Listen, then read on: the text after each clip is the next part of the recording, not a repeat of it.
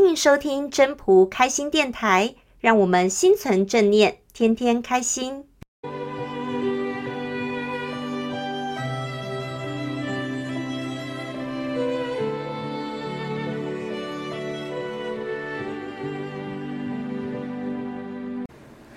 各位朋友，大家好，我是主持人 Marie。今天想要跟大家分享一篇名为《转念看见幸福》的短文。这篇短文写的是有一位画家坐在书房里沉思了非常久，最后他拿起笔写下了：一，去年我因为骨刺压迫了神经，所以动了手术，而这个手术让我被困在床上好几天。第二。在同一年，六十五岁的我不得不离开了公司。这个公司，我在那里服务了三十年，也是我最喜爱的工作。第三，在同样的一年，我经历了母亲去世的伤痛。第四，也是这样的一年，我的儿子因为车祸受了重伤，不得不在医院的床上躺了好几天。撞毁的汽车也是一笔为数不小的损失。最后，这位画家写着：“唉，真是糟糕透顶的一年呐。”而当这个画家的妻子走到书房，发现在沉思的丈夫看起来是非常的悲伤，顺手就从他的背后拿起桌上的纸条读了起来。他也没有说什么，就默默的离开了这个房间。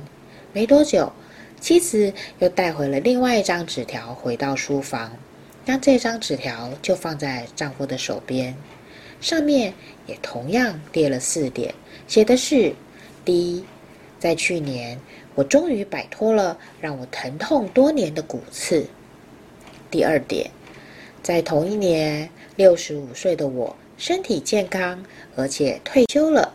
现在我可以自由地安排自己的时间，悠闲自在地创作。第三，也是在同样的一年，我的母亲九十岁了，不依赖任何人，也没有任何的病痛，安详地回到了天堂。第四，同样的一年，老天赐予我的儿子新的生命，虽然我的车子被撞毁了，但是儿子。活下来了，没有造成任何残疾。